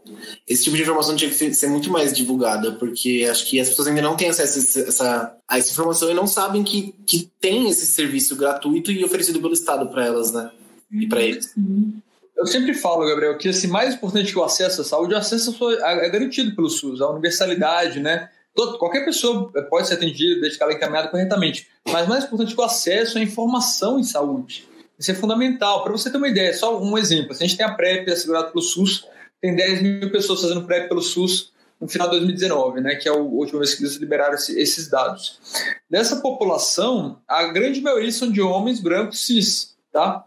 É, que realmente é, um, é, tem indicação de tomar PrEP, mas se a gente for ver, por exemplo, que na população transexual, que a taxa de HIV pode chegar em até 33%, né? E você tem menos que 1%, menos que 2% dessa população que faz uso do PrEP, né? Outra questão também, ah, os novos casos de HIV aumentaram em 60% entre homens negros, né? Entre pessoas negras. E, e, a maioria que faz uso do PrEP são pessoas brancas, né? Então, assim, é, por quê? O acesso é igual, ninguém está sendo discriminado é, para conseguir ter o acesso à PrEP, mas eles são discriminados porque não têm acesso à informação, né? O nível sociocultural dessas pessoas é, não permite que elas tenham acesso à informação que existe a PrEP e que é uma forma de prevenção. Isso vale também para o processo de transexualização também. Total. Nossa, eu gostei muito das, das respostas de vocês, sempre se complementando, tá muito bom. É, agora a gente vai entrar para as perguntas do pessoal de casa, né, que mandaram aqui no link do slide. É, vamos ver aqui. Em caso, ah, a gente já respondeu essa pergunta sobre relações entre mulheres. É, casais soro, soro discordantes, onde o tratamento é feito regularmente, é aconselhável o uso do PrEP? Então, é, a partir do momento que você tem um casal, a gente fala soro diferente, né, porque ninguém está discordando de nada, não está errado, mas assim, a gente prefere usar soro diferente, né? Uhum. É, um vive com HIV e o outro não. É, se a pessoa está em tratamento regular e com a carga viral indetectável há pelo menos seis meses, essa pessoa não transmite o HIV. Tá? Uhum. É, foram três estudos grandes com 50 mil relações soro diferentes e nenhuma delas houve transmissão do HIV. Tá? É, então, é, formalmente, não há indicação da pessoa que não tem HIV na relação tomar a PrEP. Formalmente não tem, não precisa, porque já tem um, uma forma que é eficaz, que é o tratamento da pessoa que vive. Porém, a gente sempre se estimulou o autocuidado. Então, se a pessoa, ah, prefiro garantir a minha forma de prevenção independente dele estar tá tratando regularmente ou não, ou se é uma relação aberta, enfim. E aí, se a pessoa quer tomar para se sentir mais segura, não, não, não tem problema, ela pode tomar. Mas formalmente a gente não indica só porque está numa relação soro diferente se a pessoa que vive com HIV está tratando e está com a carga viral indetectável. Entendi. Quer comentar alguma coisa, Laísa?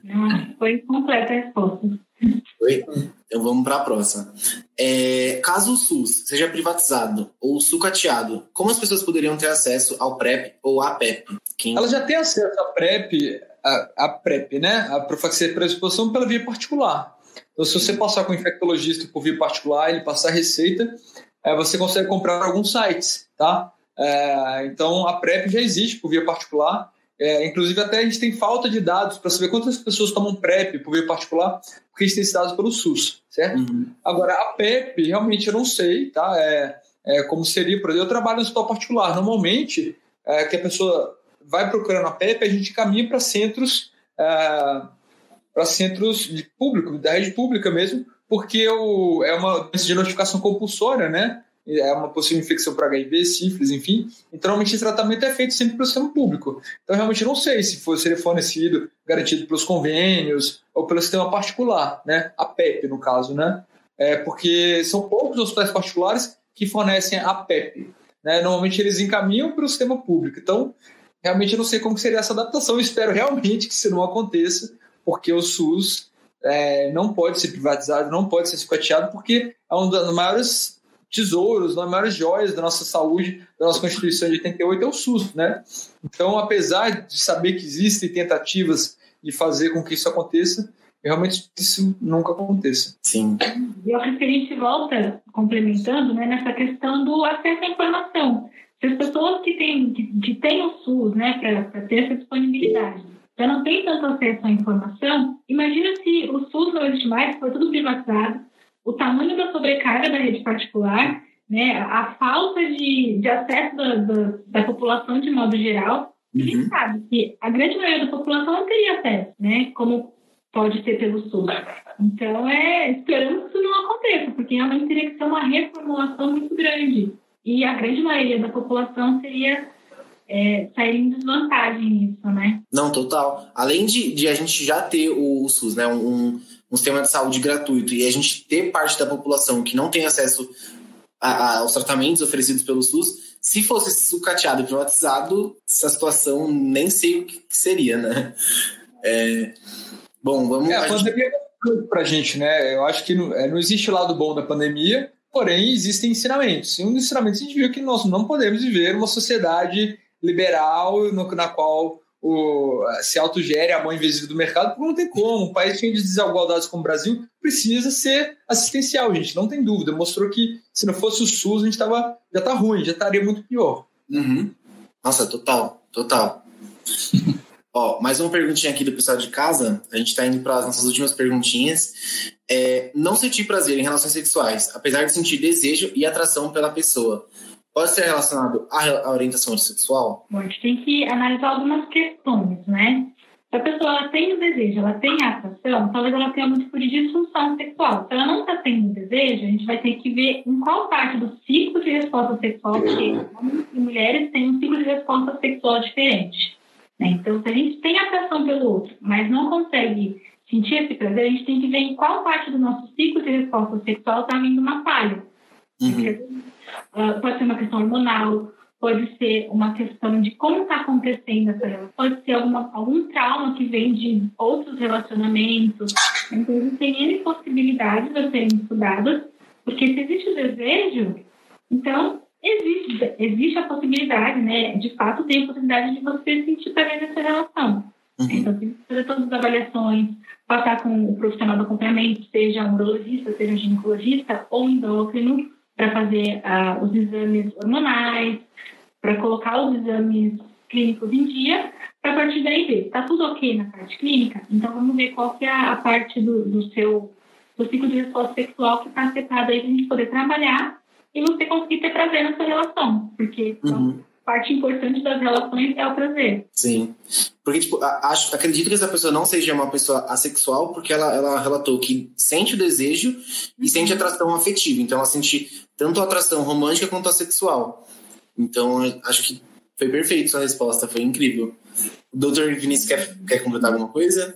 Ah, é perfeito, né? Eu acho que a gente confunde muito, né? Alguns, alguns conceitos que são multifatoriais, igual a doutora falou, que é libido, que é a vontade de você se relacionar, de tesão e tudo mais, né?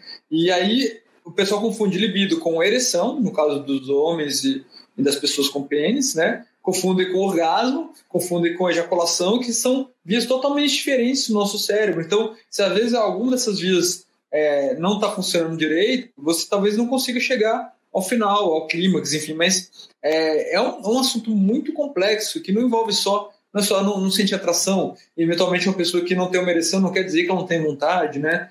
E, uhum. Então, realmente, é, a doutora foi perfeita na colocação, existem causas orgânicas, hormonais, existem as causas psicológicas, que na imensa maioria dos casos são de causa psicogênica mesmo, psicológica, é, essas disfunções, né? Isso tem que ser tratado de uma forma acolhedora, sem julgamentos, que realmente tem pessoas que são assexuadas, pessoas que são aromânticas, enfim, existem é, vários outros conceitos aí a serem aplicados e deve ser acompanhado de um profissional adequado, né, gabaritado. Tem que ter uma, uma avaliação mais ampla, né, um pouco mais ampla, para a gente conseguir saber onde é que exatamente está acontecendo essa, essa falha aí da resposta para conseguir melhorar, porque isso é uma possibilidade, com certeza.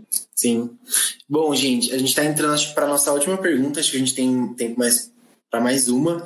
É, acho que é uma pergunta um pouquinho mais pessoal de vocês. É, a pessoa está com dúvida de como foi realizado o processo de especialização em sexologia de vocês, quantos anos isso foi presencial ou à distância? Ah, bom, meu processo foi ali na Faculdade de Medicina, foram dois anos, né, um curso de dois anos de especialização, foi presencial. Então, nós tínhamos aulas mensais, eram dois finais de semana, um final de semana ao mês, né? E aí, além das aulas presenciais, também tinham os possíveis estágios. Então, quem tinha uma disponibilidade maior de horário podia acompanhar uh, as consultas urológicas, psicológicas que tinham no próprio processo. Uhum. Né? Então, foi um curso bem completo, com profissionais gabaritadíssimos, né? Eu acredito que todos que estão trabalhando ali, eu admiro muito o trabalho de todos, acompanho até hoje. Foi uma experiência que me agregou demais, né? Principalmente pelo tanto de coisa que eu fui descobrir. É, a gente ainda tem uma educação sexual muito básica. Né? Isso quando tem essa educação sexual básica. Né? Eu venho de uma família que tem informação, que tem uma abertura maior para falar sobre o assunto, mas quantas pessoas não. Né? E ainda assim, tendo todas essas possibilidades, quando eu cheguei na especialização, eu descobri mundos que eu não conhecia. Né? Então, eu acredito que tenha sido um processo muito, muito importante para o meu crescimento profissional e pessoal também. Bom, no meu caso, eu não tive uma formação é, especificamente em sexologia, tá? Então, acho que realmente a doutora Laísa né, teve uma formação muito mais completa nesse aspecto do que eu. Ah, mas eu me formei como médico, né? São seis anos de graduação e eu fiz a residência médica, né? Que foram dois anos de cirurgia geral e dois anos de cirurgia do aparelho digestivo. Só que é, no próprio HC, né, o HC tem ambulatório de todo tipo, né, é ultra especializado, né, eu comecei a, a frequentar um ambulatório de infecções sexualmente transmissíveis do ânus e do reto, tá? E aí, a, a, os pacientes desse local, né? Tem muitos pacientes que vivem com HIV, né? É, tem, tem pessoas trans, tem pessoas imunossuprimidas. E, eu comecei realmente a lidar com essa questão da sexualidade. E aí acabou, é, né, longe de mim falar, é, eu acho que a formação é fundamental, né, que a doutora Laísa falou, mas essa curiosidade minha, eu de certa forma fui autodidata mesmo. Fui correndo atrás, fui, fui lendo, fui vendo autores que falam de saúde LGBT que não tem muito no Brasil, é muito mais no exterior, né? Uma coisa que está começando agora aqui. Mas a minha formação médica mesmo não foi voltada para sexologia, até porque entre médicos não tem a especialidade de sexólogo, né? Normalmente são especialidades que lidam com sexualidade. Urologia, ginecologia, coloproctologia, que não era, né? Porque anos não era considerado um órgão sexual e atualmente é, né? Então você lida com sexualidade na, na coloproctologia também. E foi isso que aconteceu comigo. Ah, legal, gente. Quer falar mais uma coisa, Leisa? Não, eu acredito que, que é justamente isso, né? A gente tem a teoria que é muito importante, mas a prática, a vivência e o dia a dia são que complementam muito. Então, não, não adiantaria de nada ter uma formação na área e não, não ter essa vivência toda. A gente aprende muito mais nas vivências. Sem dúvida. Você correndo atrás, né, Laísa? Exatamente, a gente tem que ter o acesso à informação. Acho que a curiosidade ela é muito, às vezes, vista como algo ruim, mas ela é muito importante. A gente não tem curiosidade, a gente não tem desejo de saber coisas novas, procurar esse conhecimento e procurar formas de, de colocar ele na nossa rotina, no nosso dia a dia, a gente acaba tendo uma formação falha. Né? Então, eu penso perfeito a sua fala, porque a gente, mesmo não tendo uma especialização em sexualidade, você está lidando com isso de, diretamente né, que já vinha da sua graduação, da sua formação, e no dia a dia, você muito provavelmente tem mais experiência na área da sexualidade do que talvez outros profissionais que tenham essa especialização. Total. Bom, gente, a gente está infelizmente chegando ao fim. Eu queria tanto, tem tanta pergunta aqui que o pessoal fez pra gente. Eu tinha tantas perguntas que gostaria de resolver também, mas infelizmente não vai dar tempo. É, antes da gente partir para os agradecimentos, eu queria lembrar o pessoal aí de casa do, dos prêmios que a gente preparou para vocês. Então, preenche um feedback que a gente está mandando aqui, deve estar tá na tela em algum lugar aqui. É, preenchendo esse feedback e estando inscrito no evento, você ganha um cupom da Ivino para beber um vinho enquanto assistir nossa live é, no primeiro evento que você vier. Aí no segundo evento que você vier, você ganha um cupom da 99 para ir no mercado e no, na farmácia, sem se expor tanto né, ao Covid. E a partir do terceiro evento que você vier, você passa a concorrer ao sorteio de um ano de Netflix e é, a, um, a um vale presente para gastar nas redes do Outback. É, então, não esqueçam de pedir o feedback e se inscrever no evento.